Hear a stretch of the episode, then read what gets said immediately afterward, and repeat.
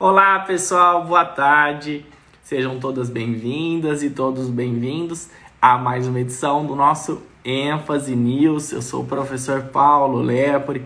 Todas as segundas e sextas-feiras a gente entra aqui pontualmente ao meio-dia para falar sobre as últimas notícias do mundo do direito, trazer as repercussões jurídicas, especialmente daquelas que guardam relação com a pandemia da Covid-19. Normalmente estamos eu e o professor Eric Navarro, recebemos já alguns convidados, como o professor Leandro Bortoleto. Hoje, especialmente, estarei sozinho aqui à frente do ênfase News, dialogando com vocês e trazendo as repercussões das principais notícias jurídicas. Quero já aproveitar para cumprimentar todos que estão aqui, que estão entrando na nossa live Estou muito curioso para saber de onde que todo mundo fala, se tem gente aqui que já está conosco, que já é aluno do curso ênfase e que quer contribuir aqui com as nossas discussões diárias, tá? Bom dia, Pedro, tudo bem? Uma alegria estar contigo aqui. A gente tem muita coisa interessante para falar. O Pedro que é de Fortaleza, Pedro. Ah, vou falar sobre os seguintes temas hoje, hein? Vamos lá. Primeiro, sobre a prisão de dois manifestantes, duas pessoas que participaram de um protesto na frente do prédio do ministro Alexandre de Moraes.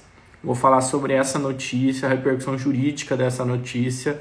Lembrando que isso provavelmente foi motivado por uma declaração do presidente Jair Bolsonaro diante da decisão do ministro Alexandre de Moraes de impedir a nomeação e posse do ministro do, do Alexandre Ramagem para a Polícia Federal, para o Ministério da Justiça, tá? Então, muita atenção para o que a gente vai, vai viver aqui é, nessa situação envolvendo o Alexandre Ramagem, tá? É, além dessa situação, nós vamos comentar também a decisão do Barroso impedindo então a expulsão de diplomatas venezuelanos.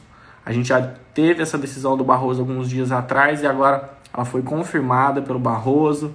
Tô vendo aqui também um, é, a, a Duda falando que é do Rio, Suzana de Roraima, Boa Vista, Mourão dizendo que é de Jaru, Rondônia.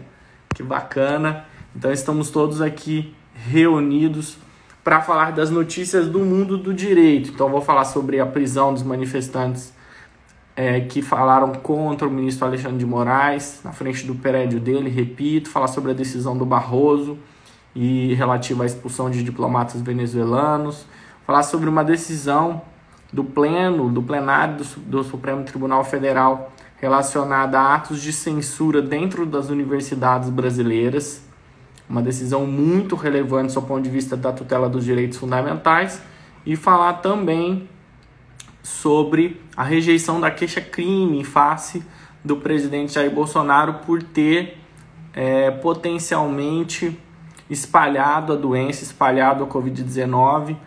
O ministro Ricardo Lewandowski proferiu uma decisão muito relevante sobre esse tema.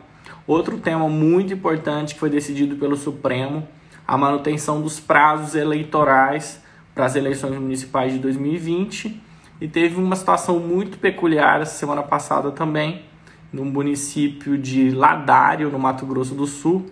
Um prefeito decretou 21, dia de, 21 dias de orações. E aí, como é que fica isso perante a nossa Constituição? E aliás, o Supremo Tribunal Federal já pautou para decidir nos próximos dias sobre a presença de símbolos religiosos, de crucifixos em prédios públicos. E eu vou fazer então a ligação entre esses dois temas. Beleza? Então tem bastante coisa bacana para a gente comentar aqui. Como de costume, a gente fala um pouquinho inicialmente sobre os números da Covid-19. Então hoje a gente já tem 4, mil, 4 milhões e 700 mil casos confirmados no mundo da Covid-19. Nos Estados Unidos, 1 milhão 487. Na Rússia, 290 mil casos. No Reino Unido, 244 mil casos. E o Brasil já aparece na quarta posição em números absolutos, 243 mil casos confirmados da Covid-19. No ritmo que a gente está indo hoje, 7 a 8 mil novos casos por dia, é muito provável que até o final da semana a gente já encoste na Rússia até ultrapasse, se for o caso, e então a gente se torne o, país, o segundo país no mundo em números absolutos com casos confirmados da Covid-19. Até o final dessa semana ou início da semana que vem, a gente vai atingir essa marca. Quando a gente fala em número de mortes, e eu estou fazendo esse acompanhamento pelo painel da John Hopkins, que é uma das universidades americanas com mais, é, com mais índice de sucesso nas, na análise de dados sobre a Covid-19 e que goza de uma fama internacional, de acordo com o painel da John Hopkins, já são mais de 315 mil mortes no mundo, sendo que nos Estados Unidos são 89 mil óbitos. Nós temos no Reino Unido 34 mil mortes, na Itália 31 mil mortes, França com 28 mil, Espanha com 27 mil e os Estados Unidos com 16 mil óbitos. Tá? O Brasil está crescendo vertiginosamente em relação ao número de óbitos e a gente deve chegar logo à marca de mil mortes por dia e ultrapassar essa marca.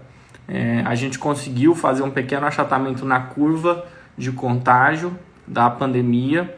Hoje a gente ainda não está no ápice, a gente ainda vai ter um crescimento grande no número de casos e no número de mortes. Essa curva deve começar a estabilizar. Hoje, de acordo com a curva como se instalou no Brasil, em junho, julho, julho a gente deve ter a estabilização, o famoso platô na curva de crescimento, para começar a ter um decréscimo dessa curva em provavelmente na segunda quinzena de julho. Então a gente vai enxergar sim até julho crescimento na curva de contágio e infelizmente crescimento no número de mortes, tá? O cenário ainda não é o pior cenário de acordo com o comparativo que a gente faz com outro, outros países do mundo. Beleza, gente?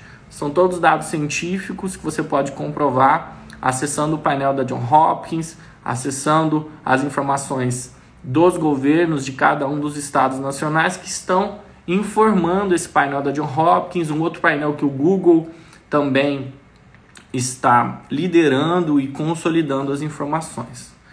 Vou falar também um pouquinho até sobre o uso de cloroquina, tá? Eu fiz a lição de casa para trazer para vocês algumas informações sobre o uso de cloroquina que tem sido tão falada nos últimos dias, especialmente porque a gente está à espera de uma nova indicação para o Ministério da Saúde, conforme a gente falou na sexta-feira, e está sendo ventilado o nome de uma pesquisadora que é grande defensora do uso da cloroquina, tá? Vou trazer algumas informações sobre o uso da cloroquina no mundo e vai ser bem interessante a gente fazer essa análise e também fazer uma análise político-jurídica quanto à nomeação de alguém que defende o uso da cloroquina, em tese que não vai ao encontro das orientações da OMS. Estou falando da possível indicação da médica pesquisadora Nise Yamaguchi. Vamos lá então, gente. Bastante coisa bacana para a gente comentar aqui. Então, falar sobre as notícias nos últimos dias, nós tivemos então a notícia no sentido de que houve a prisão, a Polícia Civil de São Paulo prendeu é, dois manifestantes que participaram de um protesto no último dia 2, em frente ao prédio do ministro Alexandre de Moraes, do Supremo Tribunal Federal. Essa prisão foi em decorrência do que foi feito durante esse protesto, tá? A gente discutiu muito nos últimos dias, inclusive aqui nas nossas lives, Quais são os limites desses protestos? É possível que alguém vá à frente do prédio ministro para fazer um protesto, exercendo seu direito constitucional de reunião, exercendo seu direito constitucional à liberdade de expressão? Sim, desde que não haja um extrapolamento de limites e não haja o cometimento de nenhum crime, diferentemente do que de fato ocorreu nessa manifestação em frente ao prédio do ministro Alexandre de Moraes em que houve a constatação de crime de desobediência, descumprimento de medida sanitária preventiva e incitação ao crime, segundo as autoridades que atuam no caso, tá? Então, houve a prisão de duas pessoas que, que participaram de manifestação em frente ao prédio do ministro Alexandre de Moraes. Lembrando que o próprio Supremo Tribunal Federal já garantiu nos últimos dias que é constitucional a manifestação que ocorra em qualquer lugar do Brasil, inclusive contrária ao próprio Supremo Tribunal Federal. Disse o Supremo Tribunal Federal, ministro Celso de Mello, que isso está no âmbito do direito constitucional à reunião. A Constituição diz que todos podem reunir-se pacificamente, sem armas, em local aberto ao público, que não se exige pedido de autorização, mas mera comunicação aos poderes públicos com o objetivo de não frustrar uma outra reunião anteriormente convocada. Então, apesar do Supremo ter dito isso, o próprio Supremo e agora o ministro Alexandre de Moraes eh, foi vítima disso, já disse o seguinte: olha, a gente garante a manifestação do pensamento, a gente garante o direito constitucional à reunião, desde que na reunião não haja o cometimento de crime. E aí a gente tem que separar duas situações. Uma situação é o livre exercício do direito de reunião com a manifestação do pensamento, que tem que ser garantido para a maior parte das pessoas que participam de uma manifestação pública. Mas os excessos têm que ser coibidos.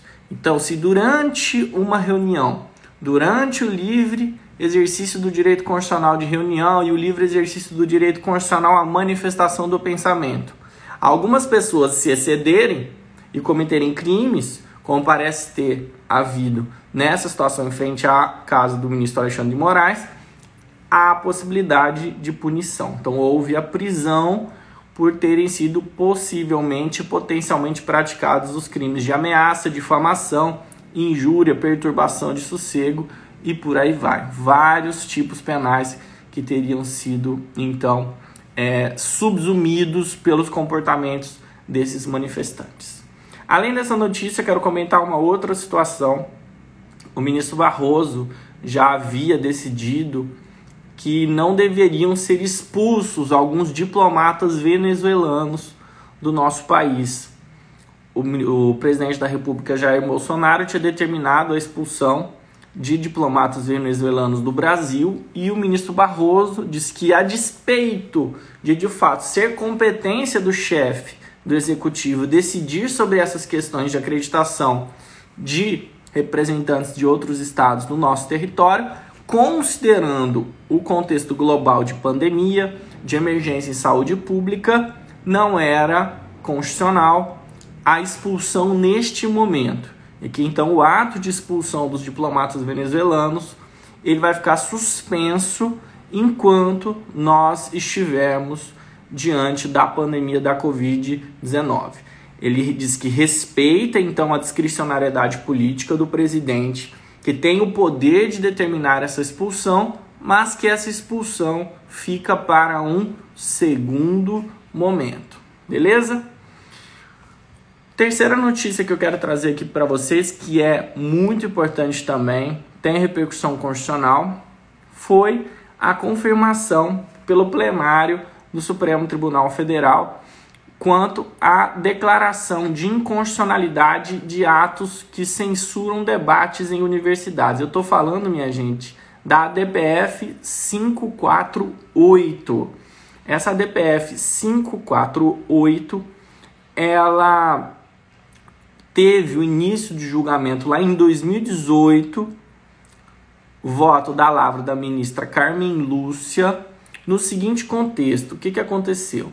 Eu tive alguns atos, algumas manifestações, alguns atos que estão no âmbito da liberdade de expressão dentro de algumas universidades, especialmente universidades públicas. Algumas faixas que estavam sendo fixadas dentro das universidades públicas no contexto das eleições presidenciais. E aquela época, então, houve algumas decisões no sentido de que algumas dessas manifestações de pensamento dentro das universidades públicas deveriam ser reprimidas.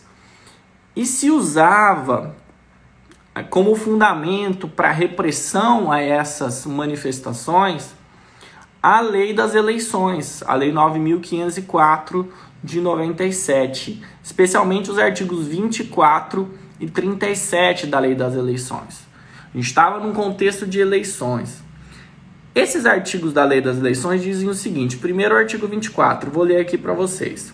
É vedado a partido e candidato receber, direto ou indiretamente, doação em dinheiro ou estimável em dinheiro, inclusive por meio de publicidade de qualquer espécie procedente de.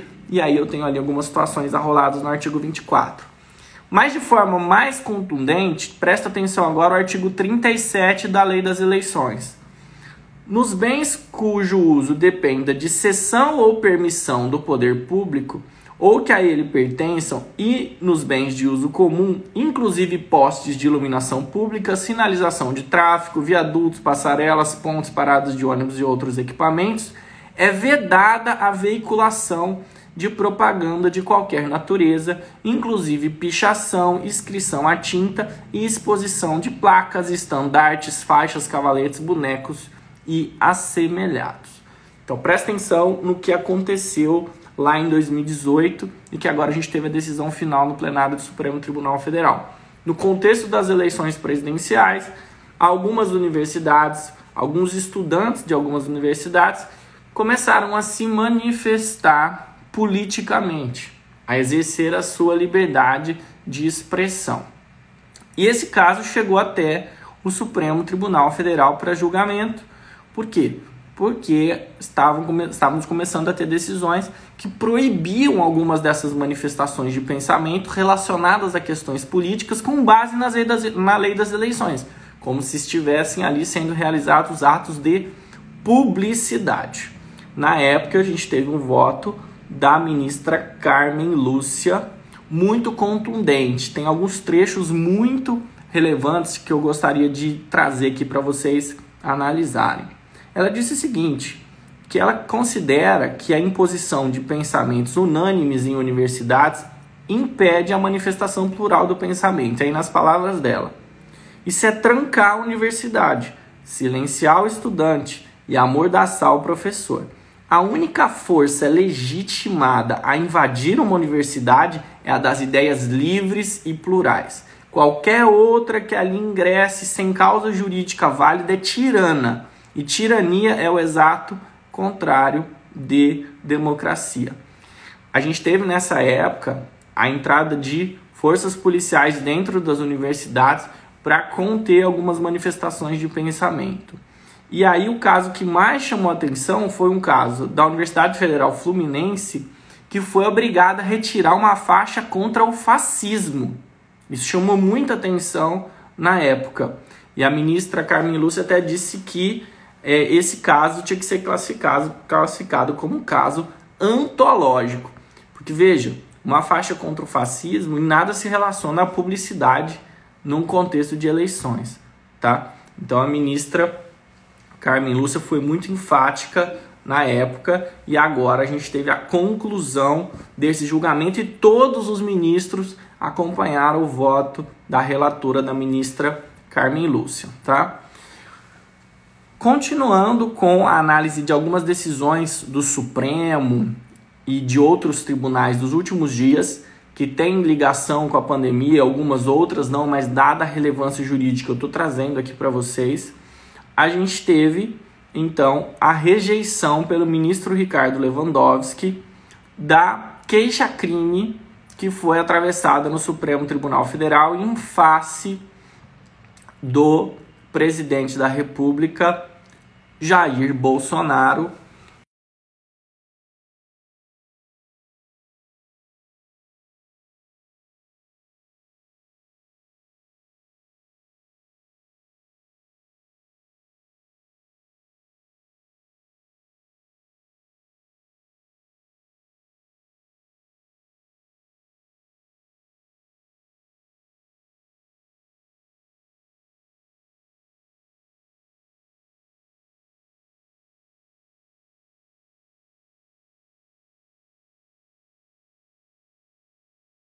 praticado por ele de é, propagação de doença contagiosa, porque não tem ali a comprovação da existência de doença contagiosa, tá? O Abner está dizendo que está travando, está travando para vocês também, para mais gente aqui. Troquei a minha conexão Vamos ver se agora melhora para vocês. Me deem um feedback aí se melhorou agora. Mudei aqui a conexão para o 4G, melhorou? Digam para mim se melhorou. Abner Mourão, queria ouvir vocês se melhorou a conexão agora que eu tô no 4G. Melhorou agora, gente? Travando ainda? Voltou? Obrigado, Rodolfo. Pronto. Então vamos no 4G, né? Não por acaso tá travando, né? Tá todo mundo usando a internet. Segunda-feira é o Dia Internacional do Trabalho e do Estudo. Então a internet da, da nossa casa, a minha casa aqui, acaba sendo prejudicada. Vamos de 4G então. Falamos então sobre a petição 8838, falamos sobre a rejeição da queixa-crime contra Bolsonaro por espalhar doença, tá? Vamos falar agora sobre as eleições municipais. A gente está com muita preocupação nesses dias, minha gente, em relação às eleições municipais que aconteceriam aí, vão acontecer possivelmente em outubro, porque tem vários prazos que já se estouraram e muita coisa para acontecer na nossa caminhada eleitoral para as eleições municipais. E o plenário do Supremo, ele na última quinta-feira referendou o indeferimento de liminar na ADI 6359 de relatoria da ministra Rosa Weber, Rosa Weber, em que o PP, o Partido Progressista, ele pedia a suspensão por 30 dias de alguns prazos eleitorais, como prazo de filiação partidária, definição de domicílio eleitoral e desincompatibilização. Tá? A gente já falou sobre isso em duas ou três oportunidades durante as nossas lives. Até agora, todos os prazos eleitorais são mantidos, alguns deles já até é, se venceram, né? Muita coisa aconteceu em abril, prazo de desincompatibilização, que é o prazo constitucional, aquele prazo de seis meses anteriores ao pleito, a gente ter desincompatibilização, isso já aconteceu. E o ministro Barroso já disse que na função junto ao Tribunal Superior Eleitoral ele vai fazer de tudo, vai se esforçar para manter as eleições na data de outubro, mas que já há uma dificuldade é, iminente especialmente porque eu não tenho que prestar atenção só nos prazos eleitorais, mas na, próxima, na própria logística das eleições e nos testes que têm que ser realizados com as urnas eletrônicas. Mas o TSE já consensou que essas decisões sobre possíveis adiamentos de pra... suspensões de prazo e até adiamento das eleições tem que ficar para junho. E mais uma vez eu reforço algo que já tive oportunidade de tratar aqui. Se a gente tiver adiamento das eleições, a gente precisa ter alteração da nossa Constituição. Por quê? Porque a data de realização de eleição municipal está prevista na Constituição. Se a eleição não acontecer no primeiro domingo de outubro, nós precisamos ter uma emenda constitucional para alterar essa situação na nossa Constituição, tá? Paulo, eu posso alterar data de realização de eleição municipal? Sim, pode alterar. Data de eleição de, municipal, de, de eleição municipal, data de eleição municipal, apesar de estar na Constituição, não está abrigada como cláusula pétrea. Então, posso ser uma emenda constitucional fazendo alteração. E, do ponto de vista da técnica constitucional, o melhor caminho é fazer alteração no ADCT.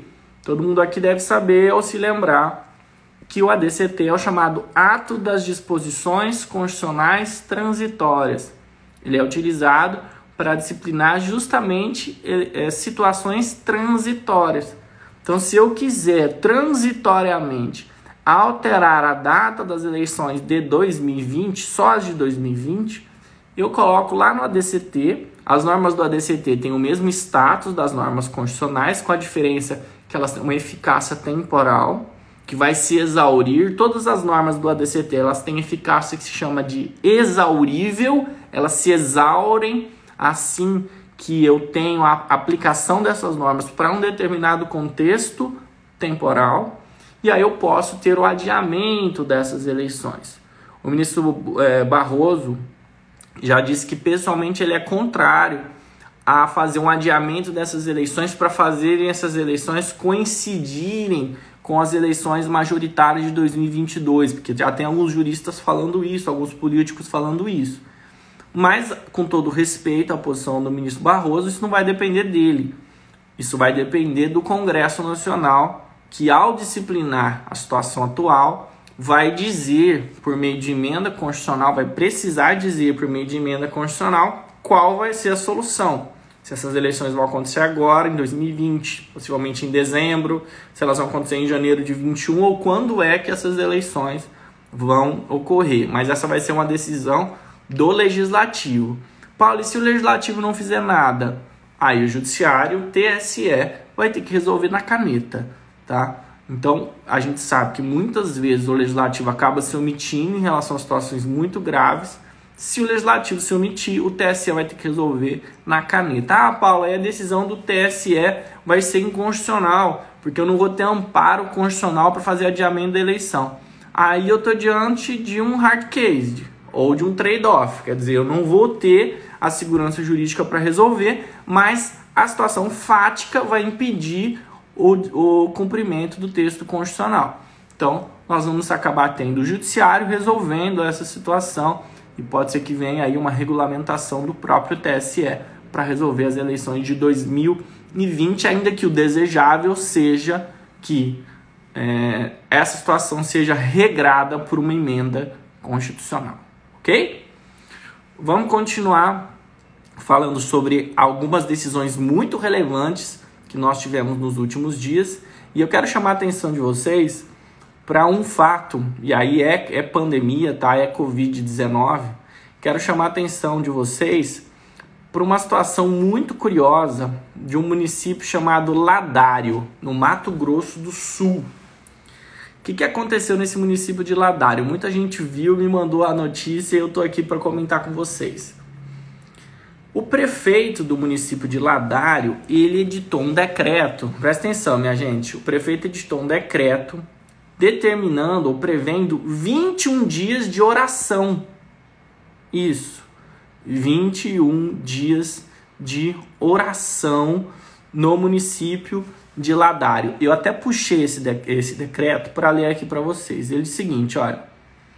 É, considerando que essa pandemia trouxe insegurança em várias áreas da vida das pessoas e considerando que Deus ouve a oração de um povo quebrantado, decreto que todos os cristãos façam orações diárias nos lares e nos locais de adoração. Artigo 2 que aqueles que puderem e quiserem voluntariamente façam orações por um período de 21 dias, de 18 de maio de 2020 a 7 de junho de 2020, assim como um dia de jejum de sua livre escolha no período citado, invocando o nome do Senhor para que juntos na fé possamos vencer a pandemia. Sim, a gente, eu não estou brincando, isso é real, oficial.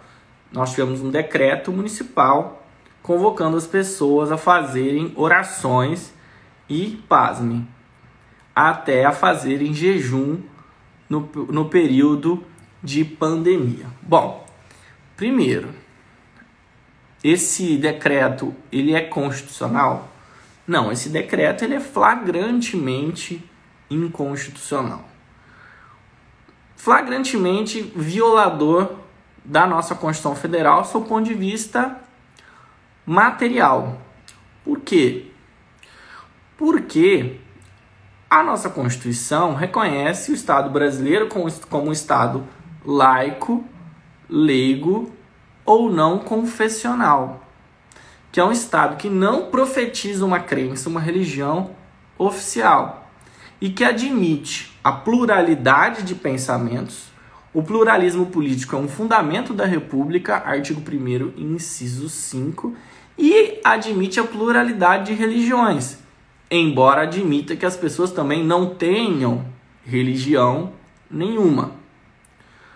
Paulo, só lembrando, né? Isso está previsto como um fundamento da República, isso está previsto a liberdade religiosa também como um direito individual e coletivo, mas sempre tem aquela pergunta clássica para quem se depara, depara pela primeira vez com o texto da Constituição, porque o nosso preâmbulo, que é a parte introdutória da nossa Constituição, ele faz uma invocação à proteção de Deus. E aí parece haver ali um conflito entre normas. Um, um conflito entre os dispositivos que reconhecem o pluralismo político, a pluralidade de ideias, a liberdade religiosa e a invocação a Deus, a um teísmo. Mas o Supremo Tribunal Federal já disse o quê? Que o preâmbulo não é norma jurídica, que a despeito dele integrar a Constituição, e preste muita atenção com essa pegadinha em prova, hein, minha gente? O CESP adora perguntar isso, algumas bancas de concursos federais adoram perguntar isso. O preâmbulo, ele integra a Constituição, ele é parte da Constituição, mas ele é uma parte não normativa. Ele é uma parte que não tem status de norma jurídica. Se ele não tem normatividade, ele não gera obrigação. O próprio Supremo Tribunal Federal já disse: o preâmbulo é um mero vetor interpretativo. Ele pode ser utilizado para auxiliar na interpretação da Constituição, mas ele é despido de normatividade. Então, pouco importa, do seu ponto de vista normativo, que o preâmbulo invoque a proteção de Deus. O que vale é a liberdade religiosa, é o fato de que o Brasil é um Estado laico, leigo ou não confessional. Além do que, nós temos um decreto que, além de recomendar 21 dias de oração, também recomenda jejum, o que é absolutamente contrário às orientações da Organização Mundial da Saúde, no sentido de que as pessoas têm que manter-se com a saúde rígida, as pessoas têm que manter a sua imunidade alta, porque se eventualmente forem contaminados pelo vírus, pelo coronavírus da Covid-19, se estiverem com a imunidade baixa, tem aí uma letalidade mais elevada, correm mais risco de morte. Então a gente tem uma inconstitucionalidade tanto do ponto de vista da liberdade de expressão, quanto do ponto de vista da proteção à saúde, não só a saúde de cada indivíduo, mas também a saúde pública. Aí o César está dizendo o seguinte, professor, mas não é uma recomendação apenas? Sim, é uma recomendação, mas é uma recomendação inconstitucional. Eu não tenho violação à Constituição só quando eu imponho uma obrigatoriedade. O administrador público, ele tem o dever poder de praticar as melhores escolhas políticas, de realizar as melhores orientações para os administrados. A partir do momento que um administrador público faz uma orientação contrária à Constituição, ainda que não seja uma orientação obrigatória, ele está violando a Constituição, tá? Então, excelente pergunta, César, mas o fato de ser uma recomendação não é suficiente para dizer que há aqui um respeito à Constituição uma não violação à Constituição, ok? Temos também uma discussão sobre o ponto de vista da competência para este tema. Porque, a despeito do Supremo Tribunal Federal ter dito que eu tenho que respeitar a competência comum para atos administrativos, a competência concorrente para atos legislativos é questionável se o chefe do Poder Executivo, no âmbito municipal, teria competência para editar um ato dessa natureza. Questionável, tá? Só para trazer para vocês é, essa discussão sobre a laicidade do Estado, a liberdade religiosa e tudo mais. Beleza, César? Maravilha. E aí, nesse tema da liberdade religiosa, a gente tem também que destacar Saiu no site do Supremo Tribunal Federal, tá? No dia 27 de abril, que o Supremo vai decidir se a presença de símbolos religiosos em prédios públicos colide com a laicidade do Estado brasileiro. Nós tivemos é, a declaração de repercussão geral é, no recurso extraordinário com agravo de número 1.249.095 é o tema 1086 por votação unânime do plenário virtual do Supremo Tribunal Federal. Esse recurso ele teve origem numa ação civil pública ajuizada pelo MPF, cujo objetivo da ação civil pública era a retirada de todos os símbolos religiosos, como crucifixos e imagens, de locais de ampla visibilidade e de atendimento ao público nos prédios da União e no estado de São Paulo. Ela, essa ação ela foi julgada improcedente pelo juízo de primeiro grau do TRF3, que considerou que a presença dos símbolos religiosos é uma reafirmação da liberdade religiosa e do respeito a aspectos culturais da sociedade brasileira.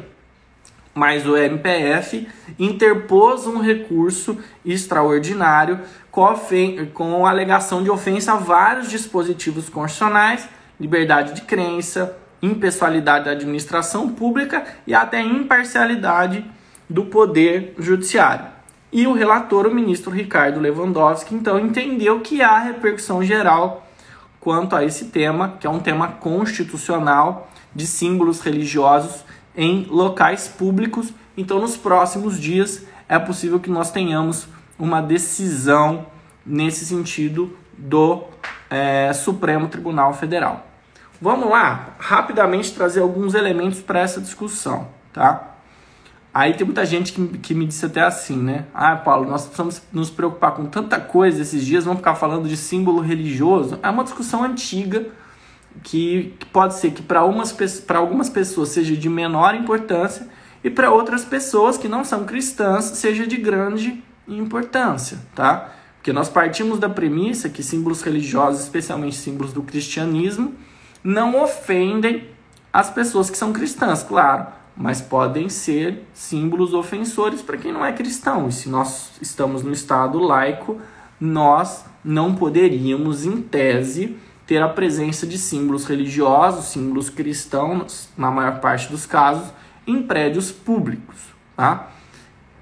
E aí, o que o TRF3 decidiu, em primeira instância, é um argumento válido e possível. Olha, a exibição de crucifixos e de outras imagens, ela é justamente uma afirmação da liberdade de expressão. Porque eu posso exprimir uma crença, eu posso exibir um símbolo religioso, porque eu estou no estado plural.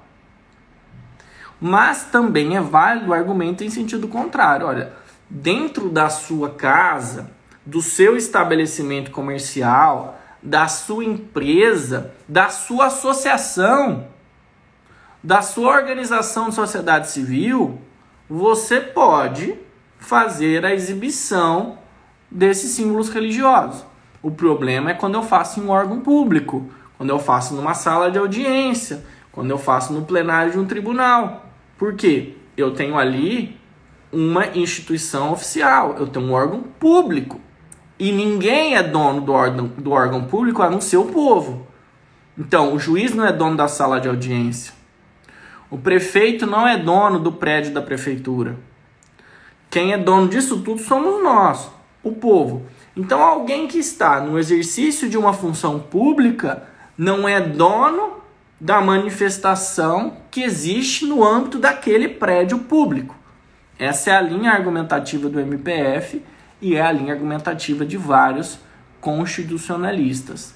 Ou seja, tenho para um lado que esses símbolos religiosos são manifestação de liberdade religiosa e por outro lado que os símbolos religiosos ofendem a laicidade do Estado porque eu estou marcando um lugar público com um determinado símbolo religioso. E a marca do local público quase sempre é realizado por alguém que detém um mandato público e que exerce parte das funções públicas naquele espaço público. Então, esse tema se conecta com o tema que a gente comentou agora há pouco do município de Ladário. O prefeito no exercício da função dele pública, não deveria ter editado um decreto que fala sobre tipo de oração e mais que fala sobre Deus. Por quê? Ele já está tomando partido e está falando sobre jejum, que para algumas religiões é considerada algo valioso, algo importante para a manifestação da liberdade religiosa. Eu não posso misturar o público com o privado. A livre manifestação do pensamento em locais privados, em locais em que a autonomia privada é predominante, tem que ser sempre respeitada, mas em locais públicos, especialmente quando eu tenho um exercício de funções públicas, a situação muda um pouco de figura, tá? Então, a gente deve ter nos próximos dias o Supremo Tribunal Federal é, atacando essa questão, resolvendo essa questão, tá bom? Com isso, minha gente, vamos chegando aqui ao final do nosso ênfase news, tendo comentado algumas das principais notícias dos últimos dias, notícias relacionadas à Covid-19, e aí, como eu prometi, eu ia fazer um brevíssimo comentário aqui ao final sobre a questão do uso da cloroquina, né? Então, há uma discussão sobre o uso da é, cloroquina e há notícias de que o Brasil já teria determinado a produção desse tipo de medicação para uso e, e, isso gera muita polêmica hoje no nosso país.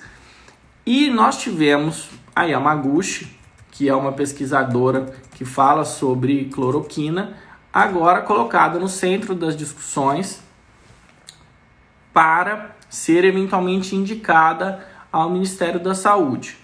Mundo afora, o que se tem de certo ou não, cumprindo aqui a nossa, a nossa missão de trazer informações do que aconteceu mundo afora, a gente tem o seguinte: a gente já sabe, com base no que foi feito sobre o uso da cloroquina em alguns lugares, que há um sério risco sobre o uso da cloroquina, especialmente em casos mais graves, que ela geraria taquicardia e poderia até mesmo agravar a situação de pacientes.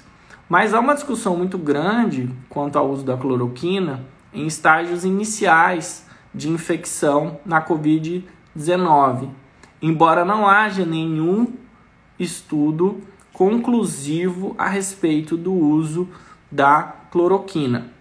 Quem fala muito a favor desse uso é a oncologista Nisi Yamaguchi, que está sendo cotadíssimo então para assumir o Ministério da Saúde. E alguns alunos me mandaram mensagem perguntando o seguinte: Paulo, se por acaso a gente tiver a nomeação de uma pesquisadora, de uma cientista, que fala pelo uso da cloroquina e que defende, por exemplo, o isolamento vertical, que é contrário àquilo que a OMS preceitua, isso juridicamente é possível?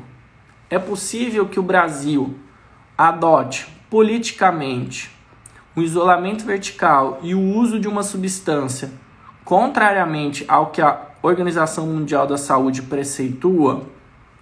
Sim, é possível. E aí é uma, é uma discussão que envolve o nosso direito internacional público. Por quê? Porque o Brasil é um Estado soberano e o presidente da República ele tem a possibilidade de seguir um ou outro posicionamento em relação às políticas de saúde.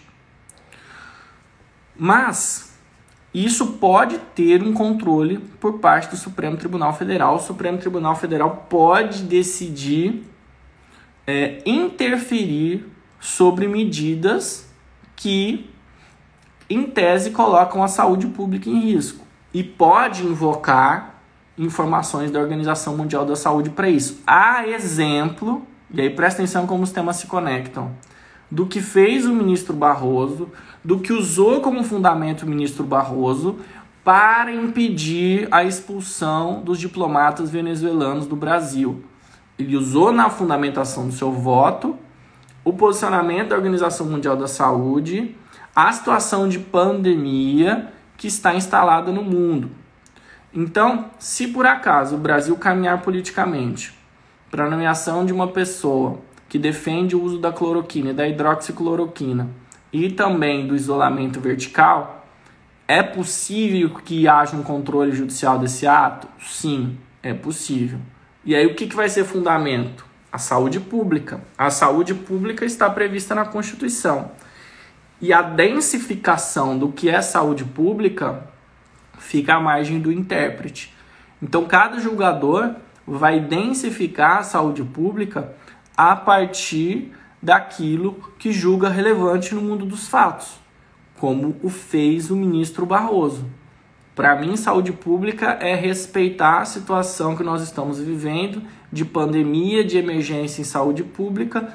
Portanto, eu não vou autorizar, ainda que o presidente tenha competência para, não vou autorizar, não vou permitir a expulsão de diplomatas venezuelanos, que isso vai colocar em risco a vida deles e de outras pessoas dos locais para onde eles vão ser encaminhados. Então vamos aguardar os próximos acontecimentos, vamos ver como é que política e juridicamente o, o Brasil vai ficar e a gente sempre vem trazendo, né? Sempre, toda segunda e sexta-feira, as repercussões. Essa semana a gente já tem um calendário de lives muito bacana. Então, a gente tem, só para que vocês saibam, hoje à noite tem mais uma live é, muito bacana é, sobre defensoria pública. Amanhã nós temos uma entrevista super especial, super especial do Eric Navarro com William Douglas, o guru dos concursos. Então, William Douglas estará conosco amanhã às 11 horas da manhã. Não perca essa super live com o professor William Douglas, que vai falar sobre estratégia de preparação para concurso, sobre manutenção é, do foco nessa época de pandemia. Meio-dia a gente vai ter uma entrevista com a defensora pública da União, a Vanessa Broni, vai estar conosco. Imperdível também essa live com a Vanessa. A gente vai ter às 19 horas uma outra live em parceria com o nosso professor, defensor público de São Paulo, Bruno Del Prete, e o Edilson Santana, que é defensor federal. Eles vão falar sobre os desafios e perspectivas da atuação da defensoria nesse cenário de pandemia. Imperdível essa live também. E é, nós teremos à noite, às 20 horas, mais uma live, mais um, um capítulo, um episódio das lives do professor João Mendes sobre jurisdição constitucional. Estão fantásticas. Se tiver alguém aqui que está acompanhando, deixa o depoimento, porque eu mesmo estou acompanhando, estou adorando as lives, as lives sobre jurisdição constitucional do professor João Mendes. E aí, minha gente, na quarta-feira, dia 20 de maio, às 8 horas da noite, tem uma super live sobre o inquérito 4831, que é o inquérito que investiga o presidente da República. Nós vamos fazer uma análise constitucional e legal sobre as medidas tomadas até o momento. E quem vai pilotar essa live é o professor Cleison Brenni, que é delegado de polícia em Minas Gerais, que é doutrinador, é o nosso coordenador dos cursos para delegado, mestre em direito. Você vai adorar a live, eu tenho certeza. Ele vai falar sobre os aspectos da investigação e do inquérito 4831.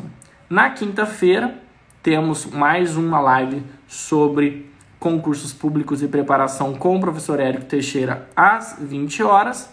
E na sexta-feira, como de costume, a gente volta com ênfase news ao meio-dia. Eu e o Eric já faz duas ou três lives que a gente não se encontra, porque recebemos convidados, ou eu ou ele fizemos sozinhos, mas na sexta-feira a gente vai estar junto aqui no ênfase news. Beleza? Minhas caras e meus caros, se tiverem sugestões de temas para as próximas lives, deixem aqui, mandem para o curso ênfase. A gente está à disposição de vocês para encarar mais uma semana de muitos estudos e muitas atualizações. Fiquem em paz, cada um de vocês, muita força e excelentes estudos. Até!